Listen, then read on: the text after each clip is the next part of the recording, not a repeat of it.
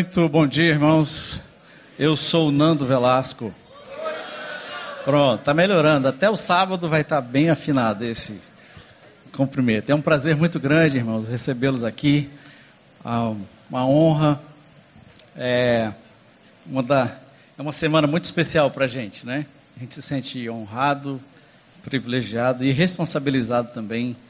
Um, e esperamos que Deus aplique, né? inspire o seu coração, afie a sua, sua mente, os seus dons, para que o reino deles avance a partir de você, no contexto onde você vive, onde Ele te colocou, Ele te chamou.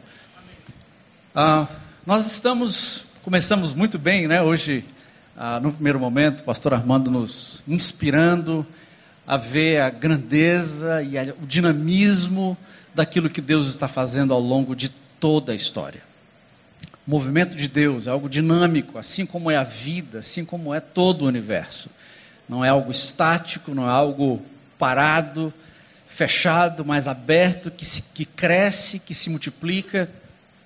E nós vemos isso então ao longo de todas as Escrituras. E Jesus deixa muito claro que o seu movimento ele só estava no início, ele só estava no estágio ah, e precisava se reinventar e continuar se reinventando e se reformando e se adaptando e crescendo ah, nesse movimento constante. Eu queria então, nesse momento, já que você forrou o estômago aí, a gente pode ficar até as duas horas, né? Ah, você já está bem abastecido.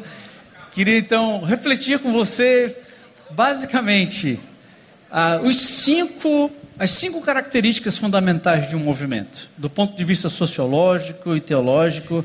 Ah, eu queria, não dá para nós esgotarmos esse assunto, mas o que caracteriza um movimento? Nós passamos por muitos desses, desses conceitos, dessas características, a partir da palavra do pastor Armando, mas eu queria então ser ah, um pouco mais sistemático nesse sentido, de pontuar essas cinco características que ah, ah, definem qualquer movimento ao longo da história. Mas, obviamente, vou me focar aqui ah, no que caracterizou o movimento de Jesus. Cinco características, né? Mas antes, o que é um movimento? Como podemos definir um movimento? Movimentos são grupos ah, informais de pessoas e organizações que buscam a causa comum. Quando nos unimos, quando nos ajuntamos em função de um propósito e nós agimos de maneira coordenada, isso pode ser chamado de um movimento. São pessoas com uma agenda, com uma agenda de mudança. Existe algo que, que, angustia, que perturba, um, como diz o pastor Bill Hybels, um descontentamento santo, e essas pessoas então se reúnem, se agrupam, se potencializam para fazer uma mudança. Os alvos de um movimento, eles até podem ser é, suportados e apoiados por uma instituição, mas uma instituição jamais, não está no seu DNA, ela não consegue se tornar um movimento. O movimento precisa sim de figuras de liderança, mas nenhuma pessoa pode controlar um movimento, porque movimentos são feitos por pessoas movidos por uma causa comum. São caracterizados então por uma visão, por um, por um, por um desconforto com uma determinada realidade. Quando alguém, ou quando algumas pessoas percebem que algo precisa mudar, esse, esse, esse vácuo da necessidade de um problema, de um desafio, que junta, que agrega pessoas, e eles então voluntariamente decidem fazer algo então tem a ver com uma causa, tem a ver com pessoas, tem a ver com ação, tem a ver com mudança. Movimentos mudam pessoas e as pessoas mudam o mundo. E ao longo de toda a história, a história humana, ela é marcada, ela é marcada por movimentos de todas as naturezas. E no caso do movimento de Jesus, foi assim na igreja primitiva que Jesus começou, a revolução que ele gerou a partir de homens simples, e ao longo dos séculos o monasticismo, os franciscanos, os reformados, os anabatistas, os metodistas, pentecostais, o evangelicalismo, são, são movimentos de renovação, são movimentos de, de avivamento que Deus iniciava, começava, estimulava e que renovava, que trazia a sua igreja de volta ao seu propósito. Em todos esses movimentos, então, eles têm algumas características em comum e eu queria pontuar para você. Ah, e ao mesmo tempo que a gente se avalie o quanto que eu estou fazendo parte do movimento de Jesus. O quanto que nós continuamos apaixonados pela mesma causa, pelos mesmo, pelo mesmo Senhor. E a primeira característica de um movimento, e no nosso caso, do movimento missional, é uma fé apaixonada. As pessoas que lideraram, as pessoas que se envolveram no movimento, eram pessoas de uma fé apaixonada.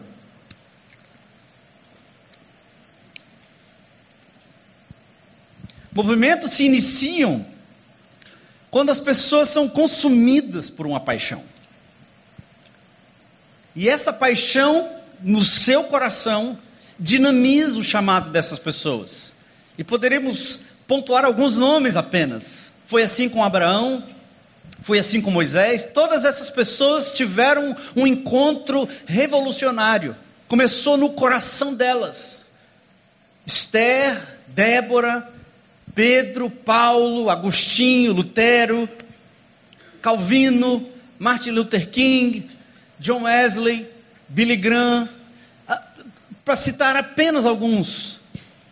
Antes dessas pessoas iniciarem um movimento, elas tiveram um encontro com Deus. Nós honramos essas pessoas como heróis da fé, mas a trajetória dessas pessoas, desses grandes homens e mulheres, não começou em outro lugar senão num encontro marcante que eles tiveram com Deus. E a exemplo dos primeiros discípulos, o movimento de Deus não, não é feito ah, por homens inteligentes, com recursos, homens com contatos, com poder, com influência e competência. O movimento de Deus, irmãos, acontece através de homens e mulheres de fé que tiveram encontros profundos com Deus através da palavra e do Espírito. É aí que começa a centelha do movimento, o que Deus fez ao longo da história, sempre começava num encontro pessoal de uma pessoa com o seu Deus. A centelha que faz explodir o movimento de Deus só acontece no coração. Não é em outro lugar, não é numa instituição, não é num programa, num evento, é no coração de uma pessoa. Deus identifica pessoa, pessoas cujo coração é entregue, cujo, coração é apaixonado por Ele, antes mesmo do que pela causa dele. E através desse encontro revolucionário, nós, nós com o próprio Deus é que a centelha, o movimento de Deus começa a acontecer. No final do século 17, o fervor, o fervor revolucionário do, protestantismo do século anterior tinha entrado numa, numa era do gelo, paralisado por uma ortodoxia sem paixão. E desde a morte de Lutero, 150 anos havia se passado e nenhum movimento missionário significativo tinha emergido desde então. Até que em 1700, no início ah, de 1700, um homem chamado Zinzendorf. Ele abriga os cristãos moravianos que eram perseguidos numa vila chamada Hernot. E em pouco tempo esse lugar se torna um centro de oração e adoração dia e noite. Vigília de oração que duravam dias inteiros, semanas inteiras e assim continuou, irmãos, por mais de 100 anos. Uma reunião e um grupo de oração que oraram por mais de 100 anos. O resultado desse encontro poderoso com Deus foi que em pouco tempo os morávios enviaram mais missionários que todos os protestantes juntos nos últimos 100 anos. Naqueles últimos 100 anos. E no espectro de 150 anos para frente, 2.158 morávios foram ah, voluntários para servir nos lugares mais inóspitos da terra E essas pessoas foram de profunda influência na vida de William Carey, o pai das missões modernas, e de John Wesley, fundador do metodismo, que, por sua vez, revolucionou a América para Jesus nos séculos 18 e 19. E como se não bastasse essa reunião que durou de oração, de encontros profundos com Deus, que durou, alguns estudiosos dizem, 120 anos. Esse movimento de fervor e de avivamento de pessoas apaixonadas por Deus chegou até o século 20. No início do século 20, em 1906, mais precisamente, numa igreja metodista na rua Azusa, na Califórnia. Deus usa um filho de escravo chamado William Seymour. E ele faz acontecer um outro avivamento poderosíssimo. E em apenas dois anos, esse fervor, essa paixão, essa fé apaixonada, levou o pentecostalismo a todos os cantos do planeta. Eram homens pobres, sem treinamento, sem preparo, sem dinheiro ou influência. Mas em apenas 100 anos, o pentecostalismo se tornou o maior movimento missionário da história.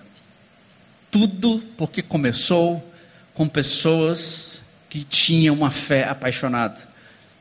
E as Assembleias de Deus, a maior igreja do nosso país, começou anos depois de pessoas que vieram da Rua Azusa a maior igreja do Brasil. E o pentecostalismo, irmãos, ele é considerado pelos sociólogos seculares mesmo, como o maior movimento sociológico, não é um movimento que aconteceu no século XX, bate todos os movimentos sociais que aconteceram no século passado. Na gênese de qualquer movimento missional, existem homens e mulheres que se encontraram pessoalmente com Deus. E tiveram a sua, a sua fé incendiada por amor a Deus e por aquilo que faz o coração de Deus bater. Jesus, em Lucas 24, 9, recomenda aos seus discípulos: esperem em Jerusalém, esperem até que vocês sejam revestidos de poder. E semanas depois do relato de Atos 2, Aquelas 120 pessoas tiveram um encontro revolucionário com Deus e nós conhecemos a história depois disso. Pessoas ordinárias que continuar, que conquistaram as nações, que fizeram coisas extraordinárias. Portanto, irmãos, não há movimento missional. O mover de Deus, ele, ele não acontece se não há paixão. Não há ação sem antes termos nos encontrado com o Senhor da missão. É algo pessoal, é algo que vem de dentro. Não é uma causa qualquer, não é uma revolução qualquer, mas tem a ver com uma fé que foi renovada. O mesmo aconteceu com o próprio Jesus. No início da sua missão, ou, ou antes dele começar o seu ministério, nós não vemos Jesus ah, no templo impressionando os eruditos com seu conhecimento. Nós não encontramos Jesus ah, no meio de uma multidão impressionada pelo seu poder. Jesus não está andando pelos escritórios dos reis e governantes. Nós vamos encontrar Jesus com fome, sede e sozinho, lutando contra o inimigo de Deus. E lá no deserto, Jesus está sendo tentado pelo diabo para provar a sua identidade, provar o seu valor e provar o seu propósito baseado naquilo que ele poderia fazer. Antes de Jesus, o próprio Deus, começar a fazer tudo aquilo que nós sabemos que ele fez, o próprio Jesus teve que passar por um teste, teve que passar por uma aprovação, para que o seu coração estivesse definitivamente amarrado nos propósitos de Deus, e nós sabemos que estava. Ele foi tentado então a realizar um milagre, transformando pedras em pão. Ele foi ah, tentado a ser reconhecido pela multidão ao se jogar do templo, em Mateus 4. Jesus foi tentado ser poderoso, aceitando o domínio das nações. Mas ao invés disso, Jesus permanece firme, porque ele sabia que a sua identidade, no seu coração, o seu valor e a sua missão baseava-se na verdade de que ele era o filho de Deus. Ele não tinha que fazer nada, não tinha que provar nada, não tinha que conquistar nada. O coração de Deus permanecia alinhado ao coração do Pai. O próprio Jesus teve o coração checado ou, ou, ou provado a sua, o seu alinhamento com a vontade de Deus ao tentador. E é certo que quando nós começamos o nosso ministério, irmãos, quando nós começamos a nossa ação, nosso treinamento, e, vemos Deus fazer as coisas, e o ministério cresce, as pessoas são, são envolvidas, e as pessoas se agregam. Começamos apaixonados, fervorosos, mas é possível que eu e você, com o tempo, nosso coração ele se esfria um pouco, a, a chama se apaga, e nós sentimos às vezes que estamos perdendo a missão. Mas talvez não seja isso que esteja acontecendo quando nos sentimos cansados, mas é porque talvez caímos na tentação de basear a nossa identidade naquilo que fazemos, o nosso valor, no, o nosso, nosso reconhecimento naquilo que vem das pessoas e o nosso significado na nossa habilidade e no nosso poder de influência. É, é muito fácil a gente cair nessa tentação, porque nós almejamos sinceramente alcançar o sucesso ministerial, fazer a missão de Jesus crescer. Nós sinceramente queremos ser os novos Pedros, os novos Paulos, os novos Luteros e Calvinos, mas nós esquecemos da jornada, irmãos, que o sucesso muitas vezes nos leva por caminhos que o nosso caráter não nos sustenta. E o nosso coração ele é checado. Nosso coração ele precisa estar íntegro. Como prevalecermos? Como permanecer firme na missão e ao Senhor da missão? Como manter a chama e a paixão e a, e a integridade? Somente através do meu encontro regular com aquele que me chamou. Regularmente, irmãos. Muitas vezes somos seduzidos pelo movimento, pela ação, pelo resultado e pelo nosso nome que aparece, para a glória de Deus. Mas se eu não estiver aos pés, se eu não estiver regularmente conversando e alinhando e me relacionando com o Senhor da missão, eu vou ser traído pela missão. Fé apaixonada, irmãos. O movimento acontece quando as pessoas estão apaixonadas pelo Senhor. O segundo, a segunda característica de um movimento missional é o compromisso com uma causa. Movimentos acontecem quando pessoas estão apaixonadas por uma causa comum. E o propósito do movimento de Jesus, nós ouvimos aqui agora há pouco, era curar, restaurar, salvar o que havia sido perdido, estabelecer o reino de Deus. Os profetas do Velho Testamento, Isaías, como nós vimos aqui, profetizavam de um tempo quando Deus restauraria todas as coisas. O Shalom seria restaurado, onde haveria harmonia, justiça e prosperidade. Isaías 9, Isaías 32. E lá em Lucas 4, o próprio Jesus, o príncipe da paz, ele pega o livro de Isaías e ele lê a passagem que nós já ouvimos, já cantamos aqui. O Espírito do Senhor está sobre mim, pelo que me ungiu para evangelizar os pobres, enviou-me para proclamar libertação aos cativos, restauração da vista aos cegos e para pôr em liberdade os oprimidos e apregoar o ano aceitável do Senhor. E depois que Jesus fecha o livro, devolve para o assistente e se senta na plateia e todos da sinagoga tinham os olhos fitos nele. Então passou Jesus a dizer: Hoje se cumpriu a escritura que vocês já ouviram há 700 anos atrás.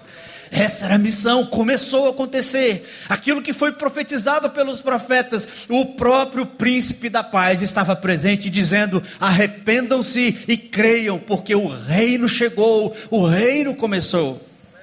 700 anos agora começa a acontecer. Evangelion, a palavra em grego que traduzimos por evangelho, era uma palavra usada ah, para anunciar que o imperador romano, o filho de Deus, era senhor da terra e havia chegado para estabelecer a pax romana.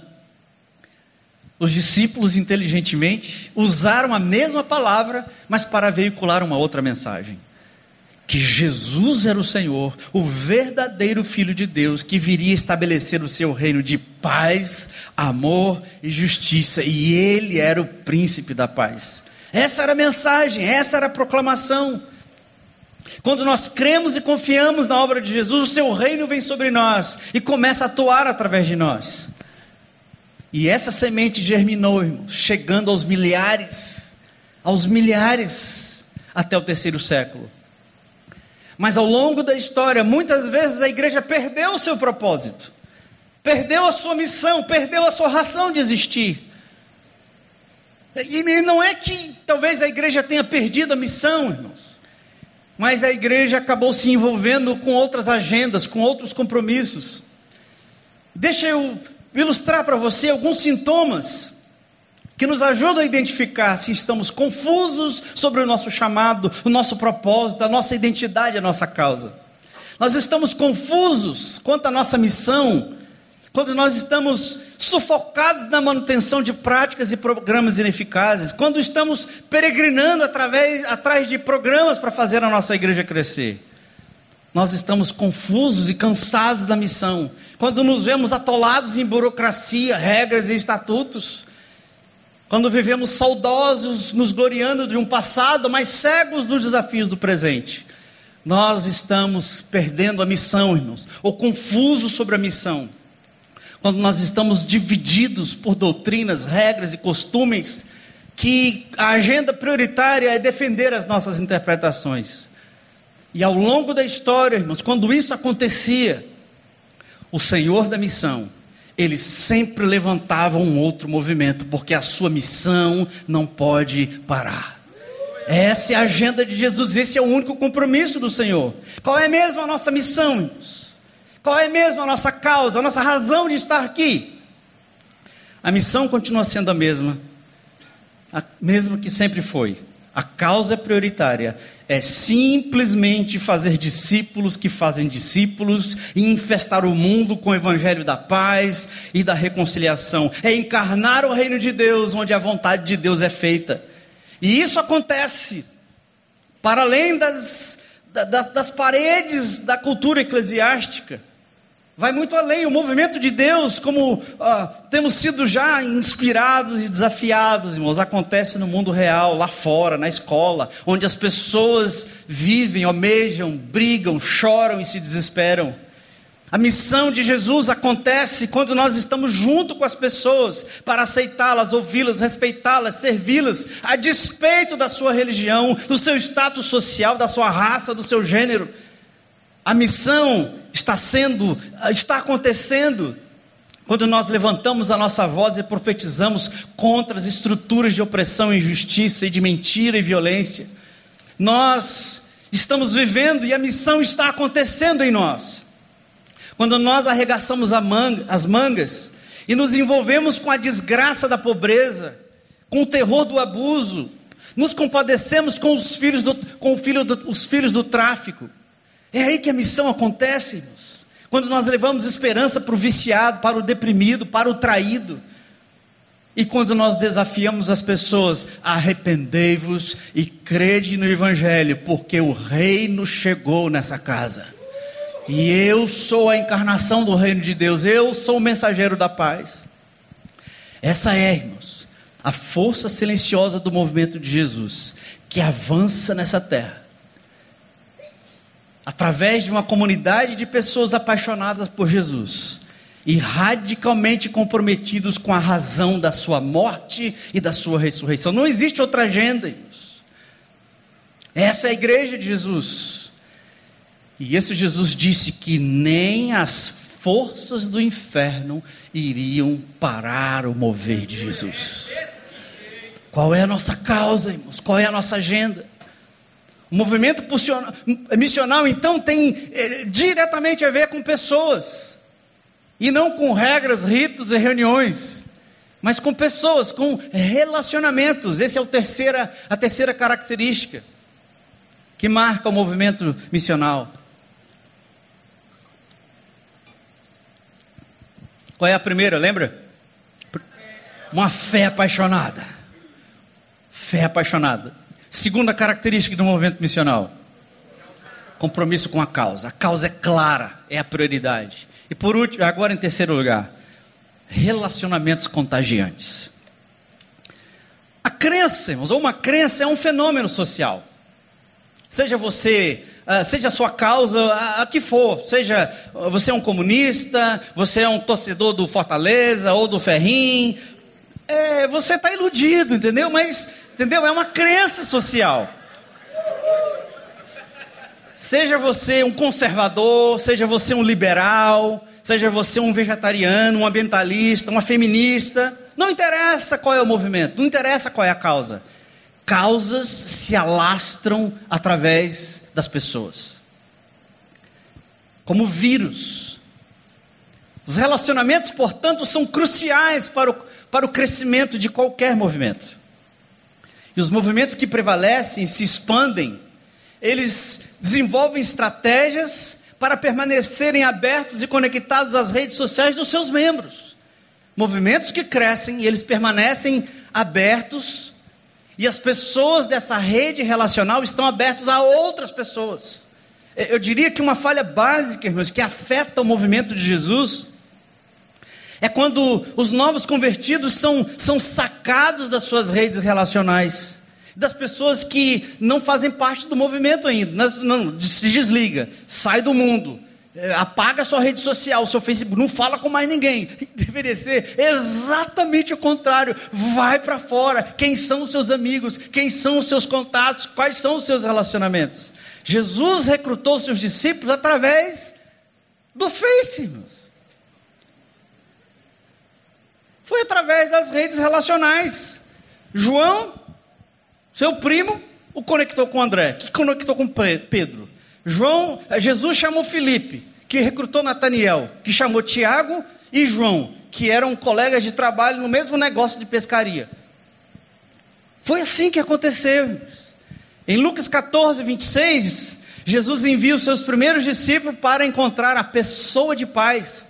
Eles não saíram por aí sem nenhuma crítica, né? Eu sempre falo isso porque eu tinha pavor de fazer isso. Domingo à tarde, depois do almoço, da escola bíblica, da reunião de oração, das oito da manhã, cansado, naquela soneira, a gente pegava aqueles folhetins da sociedade bíblica, aqueles compridinhos, a gente saía enfiando embaixo das casas, a tarde inteira, aí tinha o ar livre, cinco horas da tarde, que ia até seis e meia, passava na padaria, comia um pão com língua, ia para o culto, porque ia, pregar, ia ser pregado o evangelho. Eu vivi isso, aprendi muito e foi apaixonante, serviu, pelo menos por uma época, um, mas não foi assim que os discípulos fizeram. Eles não saíram batendo nas casas. Ei, posso falar de Jesus para você? Ei, tem uma Bíblia para vender? Não, é, não é. Tem, um, tem uma palavra para lhe dar. Não foi assim. Aconteceu também, claro, mas a estratégia de Jesus era o seguinte: vão nas vilas, encontre a pessoa de paz, porque essa pessoa é chave. Ela vai espalhar para os outros. Quem era a pessoa de paz? Mas era uma pessoa bem conhecida e respeitada na comunidade que seria receptiva à mensagem do Evangelho. Os discípulos não tinham contato com as pessoas das vilas, mas a pessoa de paz seria a ponte para conectar uma vila inteira à mensagem do Evangelho. Esse era o padrão, irmãos, para alcançar as pessoas nas casas através das redes relacionais e continua ao longo de todo o livro de Atos. Era um contando para o outro, era o Facebook de um, era o Twitter do outro, era um churrasco aqui, era um futebol ali, era algo contagiante, era algo viral. Uma causa, um movimento não permanece, não se expande através de ritos, de regras e regimentos e reuniões, apenas através de relacionamentos. Movimentos funcionam assim. Instituições não necessariamente. Instituições dependem de outros fatores. A característica exclusiva do movimento de Jesus é que ele não apenas se expande, irmãos, através das pessoas. O movimento de Jesus é para as pessoas. Diferente de todos os outros movimentos. No movimento de Jesus, as pessoas não são meios. Elas são a própria finalidade da missão. A gente não usa as pessoas para fazer o movimento crescer. Nós levamos o amor, a graça e a presença para aquela pessoa que tem nome, que tem endereço, que tem dores, para ela e ponto. Eu, eu não uso as pessoas para fazer a missão crescer. Mas o movimento de Jesus se espalhou rapidamente, exatamente porque cada pessoa foi tocada profundamente pelo amor de Deus. Ela era o alvo, ela era a ovelha perdida. Ela não era um instrumento para espalhar apenas. Então, em primeiríssimo lugar, irmãos, Deus estava procurando por mim, Deus estava procurando por você. Ele não estava só me recrutando para fazer algo para Ele, mas porque eu fui encantado por esse amor, porque eu fui redimido e resgatado, não tem como segurar o amor de Deus só dentro de mim. Nosso alvo, irmãos, não é levantarmos uma multidão de prosélitos e de militantes. Deus nos chama para sermos família, para sermos incluídos, para sermos amados, perdoados, curados e redimidos. É, era o próprio Deus encarnado diante daquele homem cego. O próprio Deus. Diante daquela mulher abandonada, daquele homem oprimido, daquele coletor de impostos. Deus estava ali para aquela pessoa. E muitas vezes, os movimentos, na, na ânsia de crescer, eles tendem a ser massificadores, despersonalizadores. E eles tendem a tornar as pessoas meros propagadores de um conceito, de uma ideologia, mas o movimento de Jesus não era assim. O movimento de Jesus celebra cada pessoa, cada o nome. Tem festa no céu, quando cada pessoa. E eu me concentro nessa pessoa. Esse era o movimento redentor de Jesus que crescia e se expandia, porque as pessoas irmãos, importam. Cada pessoa, não as massas, cada pessoa.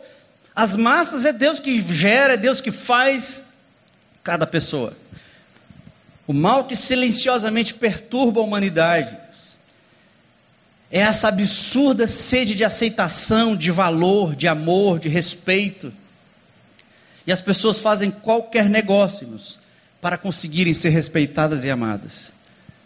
Elas mentem, batem, gritam, matam, mas quando nós estamos próximo dessas pessoas, apenas prestamos atenção, valorizamos as suas histórias, aceitamos ah, ah, como elas são, é o suficiente para que o terreno esteja pronto para que a semente do Evangelho caia naquele coração e germine e multiplique exponencialmente. Movimento de Jesus, irmãos não vende produtos. Nós não militamos por uma ideologia, uma bandeira política, um conceito filosófico. Nós não fazemos convertidos a uma religião. Nossa missão consiste em amar, aceitar as pessoas e proclamar a reconciliação. É pelas pessoas. Ponto. Quarta característica de um movimento missionário: paixão fé apaixonada, uma causa, o um compromisso com uma causa, pessoas, relacionamentos contagiantes e métodos adaptáveis. Métodos adaptáveis. Todo movimento possui um conjunto de estratégias e metodologias para uh, funcionarem de maneira orgânica e coordenada e atingir os seus propósitos. E sendo um movimento basicamente composto, uh, composto por pessoas e relacionamentos, uma característica comum aos movimentos é que eles são sistemas orgânicos. E eles funcionam de maneira semelhante aos organismos vivos. E um organismo vivo tem muitas características que a gente não pode esgotar aqui, mas uh, um organismo se define ah, quando é, é, cada uma, no, no, nosso caso, né, um organismo, nós que somos organismos, um organismo vivo, nós somos assim definidos porque cada uma das trilhões de células do nosso corpo tem o mesmo DNA, tem o mesmo princípio ativo que distribui inteligência em todo o sistema. O sistema se autorregula. Porque o potencial de vida, o potencial de reprodução está no DNA de cada célula. E no caso do nosso corpo, nas mais nas trilhões de células. Essa é a inteligência interna que os sistemas vivos, vivos carregam dentro de si. E esse sistema vivo, essa inteligência, esse poder interior, ele faz três coisas basicamente. ele se auto-organiza, ele auto-aprende, ele se reproduz. Movimento, uma característica do movimento são métodos adaptáveis. E uma característica de um movimento é a sua adaptação, assim como qualquer organismo vivo. O organismo vivo precisa se organizar, ele tem uma organização que não é externa, é interna. Ele precisa aprender sozinho, ele, ele, ele auto-aprende. E ele precisa reproduzir. E no caso do corpo de Cristo, irmãos, o que é, ou quem é esse DNA, esse poder, essa inteligência interior que está distribuída em todo o sistema, no corpo de Cristo, e que nos ajuda a nos organizar, a aprender e se desenvolver e a crescer e reproduzir. Quem é o DNA, irmãos, que está dentro do corpo de Cristo? Espírito de Deus. Espírito de Deus em cada célula, nas bilhões de células, é o mesmo Espírito, é o mesmo Senhor, é a mesma missão, mas ele vai agir de forma diferente em cada célula, em cada lugar, em cada corpo, em cada expressão do corpo.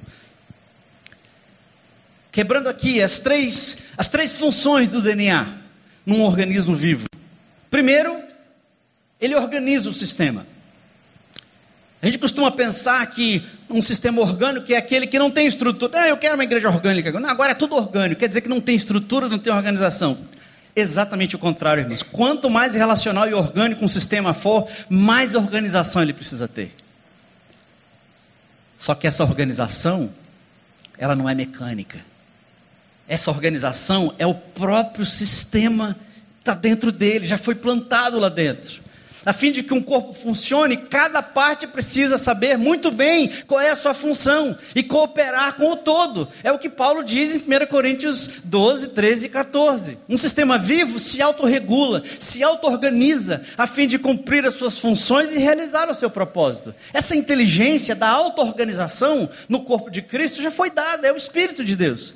Enquanto o movimento tem características de um organismo vivo, eles têm a, a, a tendência de serem mais naturais, mais abertos, criativos, descentralizados, mais flexíveis, proativo, reprodutivo. Por outro lado, as instituições têm características mais mecânicas, que tendem a ser mais artificiais, fechados, repetitivos, centralizados, burocrático. E Nesse sentido, é verdade que tem muita gente criticando hoje, mas abandonando a, a, a igreja e a estrutura, concluindo que não, a igreja não serve mais, eu não gosto da minha igreja, e, e embora a gente não possa avaliar muito os motivos que estão por trás disso, a verdade é que também existe muitas pessoas, mas em busca de uma expressão legítima e mais autêntica e mais relacional do corpo de Cristo, de forma que elas se sintam inspiradas e desafiadas a cumprir a missão. O ponto aqui, irmãos, é que seja qual for o formato da estrutura em que você serve, o mais importante a gente lembrar é que a estrutura não é um fim em si mesmo, mas ela é apenas um meio para potencializar a missão. Ela é apenas o organismo, a estrutura de um organismo é meramente um, um, um meio para ajudá-lo a cumprir o seu propósito.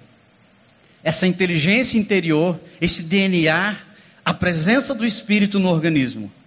Ele promove a aprendizagem, ele promove o desenvolvimento, o crescimento. O propósito da estrutura, da organização de um organismo, é viabilizar o seu próprio crescimento. Ele se auto-organiza para que ele cresça e se desenvolva e chegue à maturidade. A estrutura, a organização, os métodos, deveriam então garantir que os nutrientes fossem distribuídos de forma equilibrada e inteligente em todos os pontos do corpo, a fim de que todos contribuam com o seu propósito. A organização não é externa, a organização está dentro do organismo. Ele processa a energia e ele distribui a energia equilibradamente, inteligentemente em todo o sistema. Nesse sentido, então, irmãos, cada célula precisa assumir a sua própria responsabilidade e o seu potencial para aprender, porque já está dentro da célula. O papel da estrutura, da organização é o que então? É de provocar, de estimular e dar condições para que cada célula do corpo assuma a sua responsabilidade, o seu próprio papel, que nós temos falado aqui de responsabilidade pessoal. A estrutura do movimento missional, irmãos, deve ser de tal forma que o ensino e o discipulado promova a autonomia e a independência do discípulo, e não a dependência da estrutura, dos seus programas, dos seus líderes. A estrutura é importante, mas ela é virada, dinamizada, preparada para potencializar o crescimento de, de cada célula, para que cada célula cumpra o seu papel. E ao mesmo tempo, a aprendizagem não acontece de forma isolada. É minha responsabilidade, ninguém tem a ver com isso. Não é assim, porque a, cada célula faz parte de um corpo e ela não pode existir fora desse corpo. Então a aprendizagem também ela é relacional. As células de um organismo somente, somente podem crescer através da interdependência relacional com outras células. Células isoladas irmãos, não crescem, elas morrem. Esse é o propósito do mapa, como nós temos falado aqui. E se você quer saber mais do que é isso, vai ter um seminário à tarde falando exatamente sobre o mapa. Acho que tinha um desenho aí. Meditar, abrir, planejar e avaliar. Está aí. O que, que Deus está me dizendo? O que, que eu vou fazer a respeito? Cada célula, irmãos, tem a responsabilidade de crescer através de relacionamentos. Não há dependência do centro, do, do homem, da pessoa. E as estruturas do organismo, a estrutura do corpo de Jesus, do corpo de Cristo, é para viabilizar e potencializar esse crescimento. Por último, o DNA intrínseco em cada célula do corpo, a presença do Espírito, leva esse corpo a se adaptar ao seu ambiente. Uma das características essenciais de um organismo é que ele tem que mudar continuamente para permanecer o mesmo. Aprendizagem significa mudança. Para que um organismo cresça e se reproduza, ele precisa mudar continuamente. Para que ele continue sendo o mesmo. Movimentos definham e morrem quando eles começam e se tornam dependentes de estruturas, instituições, protocolos, estatutos, regimentos, seja qual for o movimento. Movimentos que não entenderam o seu contexto, seu ambiente, sua realidade externa. Movimentos que não discerniram a mudança do ambiente, da temperatura, da pressão, do, do, do clima ambientes e organismos que não mudaram, movimentos que não se adaptaram. Eles e não se reinventaram, eles morreram. E existem exemplos disso em, em, em todas as esferas do conhecimento. Num ambiente empresarial, a Kodak, por exemplo, desapareceu. Porque não entendeu e não discerniu o um novo momento. A própria HP, a Nokia, Blockbuster, e, e, outros que surgiram, parece que do nada, como a Google, a, a Uber, Airbnb. De onde é que vieram essas, essas coisas? De organismos inteligentes que discerniram o momento. Movimentos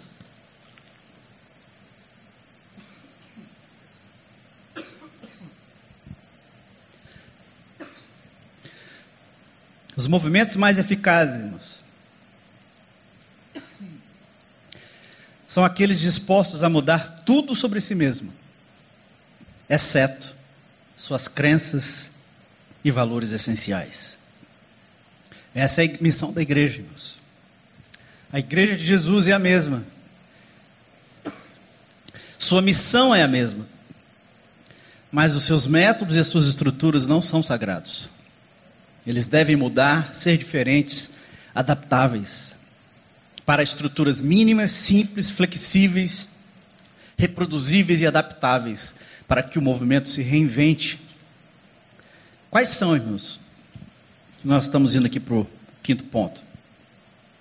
Quais são os desafios, irmãos, do nosso ambiente atualmente, da nossa cultura atual? Quais são os conflitos e os dilemas do nosso tempo?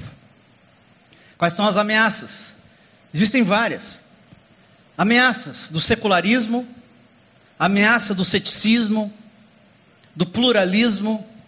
Eu vi hoje pela manhã que, além de, da, da, do poliamor, né, um casal que casa muita gente, tem o, o, o é, tem casal e tem o tem um de três agora. Eu vi no rádio agora, um casamento de três homens. Misericórdia mesmo, né? Como é? No dois não dá certo, mas três. Para onde é que a gente vai? Pluralismo, relativismo, falta de parâmetros, pós-verdade. Tem um outro fenômeno aqui que eu dei o nome de babelismo. O que é babelismo? É o que acontece na internet. Ninguém está ouvindo ninguém. Está todo mundo falando, blá, blá, blá, blá, é no blog, é no Twitter, é no Facebook. Ninguém, você acha que as pessoas estão te ouvindo? Ninguém está te ouvindo. Está todo mundo falando ao mesmo tempo. É uma loucura. Hedonismo, individualismo, o próprio fundamentalismo fundamentalismo de todo tipo, inclusive evangélico. Porque na, na ausência de parâmetros, na, na, incerteza de um ambiente fluido, líquido, a gente tende a voltar para o passado, para buscar aquilo que nos traz segurança. Ameaças. Mas quais são as oportunidades irmãos, do momento que a gente está vivendo? O que, que o movimento de Deus precisa ver e aprender e discernir para cumprir a sua missão nessa época? As pessoas estão sedentas por relacionamento, as pessoas estão abertas à espiritualidade, as pessoas estão à busca de algo autêntico e, não, e nada plástico, as pessoas querem originalidade, não cópia, as pessoas querem se engajar em causas que vale a pena, as pessoas querem ter autonomia e aprender por si só, as pessoas estão prestando atenção à sua saúde, estão interessadas na ecologia. Existem ameaças, mas existem grandes oportunidades, irmãos, e é agora é a nossa vez, agora é o nosso tempo nós não estamos na igreja primitiva, nós não estamos na Idade Média, nós não estamos na sociedade moderna, irmãos. Qual será a nossa resposta para os, os dilemas do nosso tempo? Como é que o movimento de Jesus vai responder aos desafios de hoje? Curiosamente, irmãos, essas características que eu falei aqui para você, numa leitura um pouquinho mais detalhada, são características que a gente encontrava, sabe em que período da história? Período primitivo, quando a igreja de Jesus mais cresceu. Você está com medo da cultura? Fique com medo não. Jesus está conosco, a missão é dele e a oportunidade para a gente crescer, para a gente cumprir a missão é depender do Senhor, abraçar na, na paixão e deixar o Espírito Santo nos organizar e nos impulsionar. Métodos adaptáveis. Movimentos crescem, se reproduzem e se multiplicam exponencialmente quando as suas estruturas são inteligentes, flexíveis e adaptáveis. Mas o maior desafio, irmãos, e eu termino nosso tempo aqui. O maior desafio para o movimento de Jesus se adaptar, crescer e se multiplicar e atingir a sua maturidade reprodutora está na habilidade da liderança de redefinir a sua identidade e se adequar ao seu papel. E nos leva então à quinta característica de um movimento missional. Quando nós observamos a grandeza do movimento de Jesus no seu início, e durante os séculos até aqui, a gente é tentado a concluirmos que grandes movimentos dependem de grandes líderes. Aquele cara sim pessoas poderosas, influentes, carismáticas, estrategistas, grandes pregadores. Ah, eu queria ser um Ed René. Ah, eu queria ser um Shed. Ah, o movimento de Deus sem os Armandos da vida não anda. Sem os Bill Hybels, sem os Rick Warren, sem os Malafaias. Ah, Deus faz o movimento acontecer por causa dessas pessoas. A gente acredita realmente que grandes movimentos precisam de grandes homens, grandes cabeças poderosíssimas. Aliás, foi exatamente o que os líderes religiosos e políticos da época de Jesus pensaram. Eles disseram o seguinte: se a gente matar o revolucionário, se a gente matar o líder, o movimento para. Só que eles não podiam estar mais errados, pois foi exatamente porque mataram o cabeça que o movimento cresceu se multiplicou e pôs o maior império da história de joelhos. Mas nós continuamos acreditando, ah, não foi Jesus, mas foram os apóstolos. Foi Paulo, foi Pedro, aquelas pessoas lá, super power. Foi eles que fizeram o movimento de Jesus crescer e colocaram o império de joelhos. E é certo, irmãos, que eles desempenharam um papel absolutamente crucial. Mas a gente tem que se lembrar que eles eram muito poucos. perto de milhões e milhões e milhões que compunham o movimento de Jesus. Aqueles homens, por mais usados e inspirados, por mais que eles tivessem se encontrado pessoalmente com Jesus, eles jamais poderiam ter comandado e controlado o movimento de Jesus. É verdade que o movimento de Deus precisa de grande, grandes líderes. Mas esses grandes líderes, eles são grandes não porque são poderosos, gênios. Eles são grandes porque eles são estratégicos, porque eles não controlam e não comandam. Antes, eles dinamizam, potencializam e multiplicam a sua influência através de outros. Eu gosto da palavra, são líderes catalisadores. Para quem vem do universo da mecânica, vai achar catalisador aquele negócio que tem no carro, né? Essa é uma explicação. Catalisação é um, é, um, é um, fenômeno químico também, que dentro de um sistema orgânico quer dizer o quê? O catalisador é um elemento dentro do sistema que ele identifica a energia dispersa, ele agrega energia, amplia essa energia e coloca de volta no sistema. Isso é um catalisador.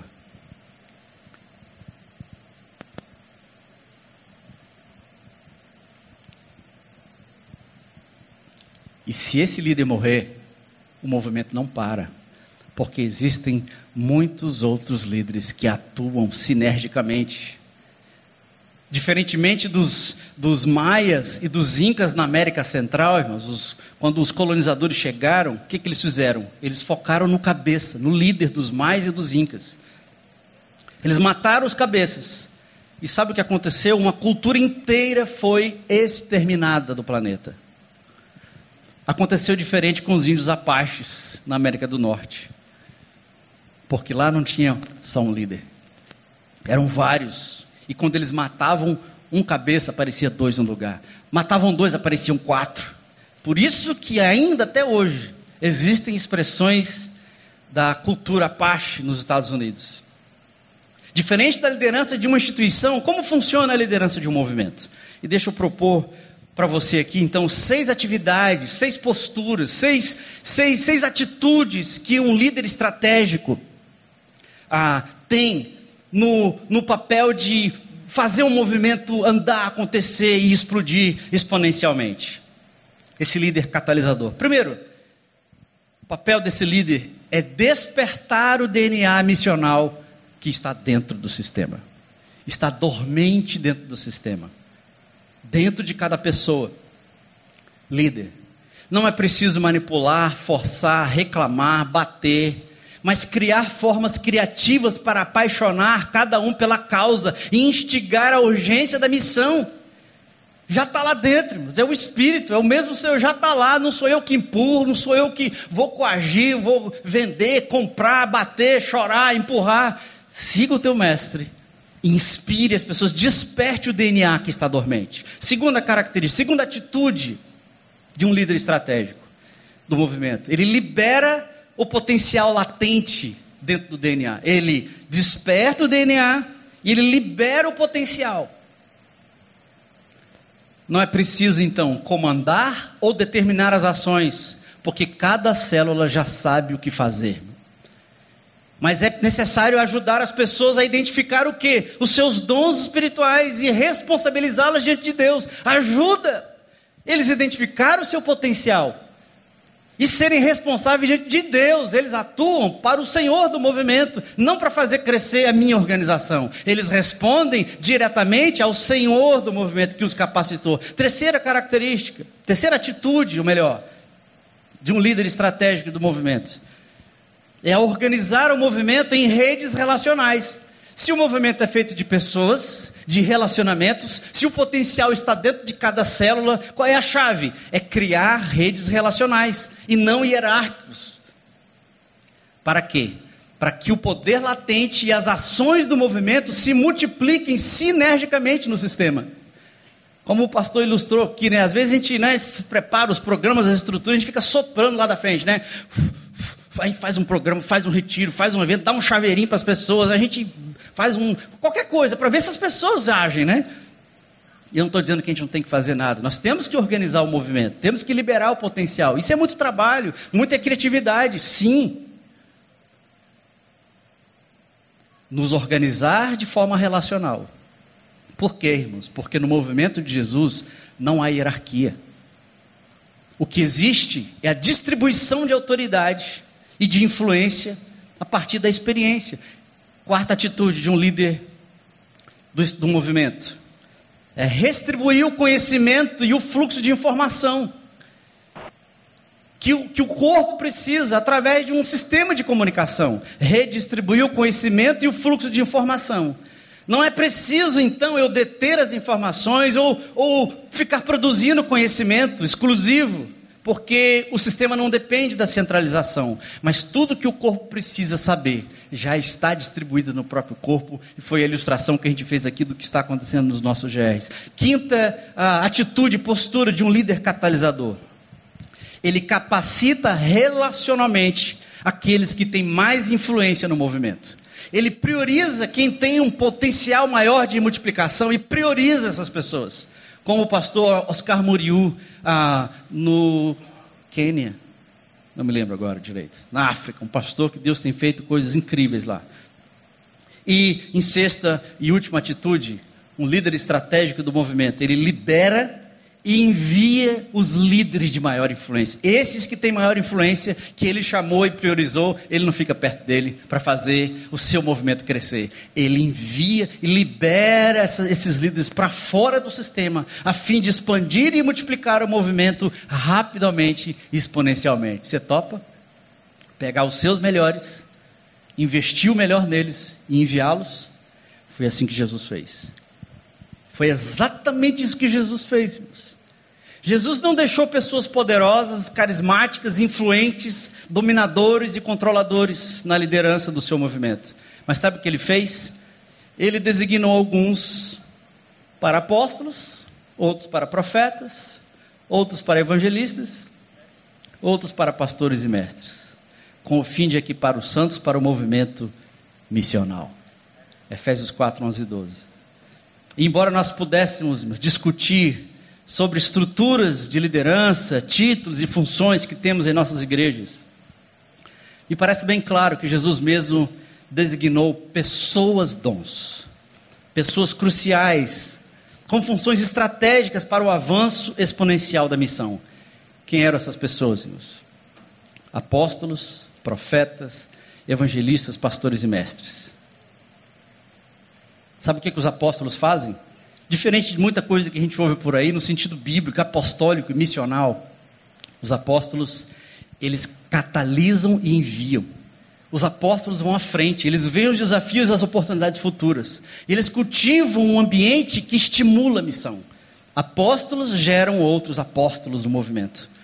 E esses apóstolos multiplicam a paixão, a missão e a iniciativa. Os profetas não são os profetas que ficam dando profetada por aí. Profetas, eles confrontam e engajam as pessoas. Eles discernem os falsos ensinos e desafiam os discípulos a viver vidas íntegras e santas, a fim de confrontar as estruturas de injustiça e opressão. Profetas geram outros profetas, que anunciam corajosamente a nova ordem social sob o domínio de Jesus. Os evangelistas fazem o quê? Eles desafiam e inspiram. Eles contam a história de Deus e inspiram as pessoas a escolher viver sob o Senhor desse reino que os profetas falaram. Evangelistas geram outros evangelistas que ajudam a aumentar a temperatura da paixão daqueles que estão vivendo sobre o senhorio de Jesus. Os pastores fazem o quê? Pastores pregam todo domingo. Não exatamente, não é esse pastor aqui que eu estou falando, não. O pastor de Efésios 4, ele protege e guia. Eles são cuidadores de almas. E eles ajudam os outros no seu processo rumo à maturidade. Pastores geram outros pastores, que criam um ambiente familiar seguro para cura e restauração. E os mestres ou professores, o que, que eles fazem? Eles interpretam e informam. Eles reúnem os conteúdos e as informações estratégicas para treinar o povo de Deus na missão. Mestres produzem outros mestres que ajudam a cultivar uma cultura de aprendizagem que leva o corpo à sabedoria e à maturidade. Que lindo, né, o que Jesus fez? Que lindo o que esse cabeça fez, distribuiu os dons, pessoas dons, e tem os outros dons agora que atuam em coordenação com eles. E eu termino então, irmãos, relembrando aqui. Quais são as cinco características de um movimento missional? Fé apaixonada. Uh! Depois, tem uma causa, um compromisso com a causa. Depois, gente, pessoas, relacionamentos. Depois, métodos, organização. E por último, liderança catalisadora. Quem quer ser um líder missional? Quem quer se responder ao Senhor da missão? Eu queria chamar, para a gente terminar, queria cantar uma música. Vamos em pé cantar essa música. Todos nós conhecemos. Essa música sempre me leva lá para o início, irmãos. O início do movimento. O movimento missional, irmãos, é o único movimento cujo fundador ainda está vivo e ativo. E ele continua chamando, o movimento de Jesus continua firme e avançando nos quatro cantos do mundo. Eu vou pedir para você aguentar a fome aí, só um pouquinho. Vamos só cantar essa música. O movimento de Jesus está na China, no Oriente, na África, na Europa, na América. Mas o mover de Deus também está na sua cidade, na sua vizinhança. E mesmo que pareça que não vai dar nada certo, o mestre disse que ele mesmo vai terminar a tarefa e nem o inferno poderá impedir. O Senhor é o mesmo, a missão é a mesma, e Deus está à procura de apóstolos, profetas, evangelistas, pastores e mestres que vão dinamizar o movimento de Jesus nessa geração. O Senhor da missão não está à procura, irmãos, de novos Moisés, Esther, Pedros, Paulos, Calvinos e Luteros, novos Wesleys e Billy Grahams mas Ele chama hoje homens e mulheres apaixonados por Ele, cujo coração bate por aquilo que faz o coração dele bater, homens e mulheres fiéis e dispostos a fazer o que Deus colocou à sua frente e dando a eles capacidade. Isso é aqui, é agora. O movimento de Jesus nessa geração depende de mim, depende de você. Qual vai ser a sua resposta? Vamos louvar Jesus, amém.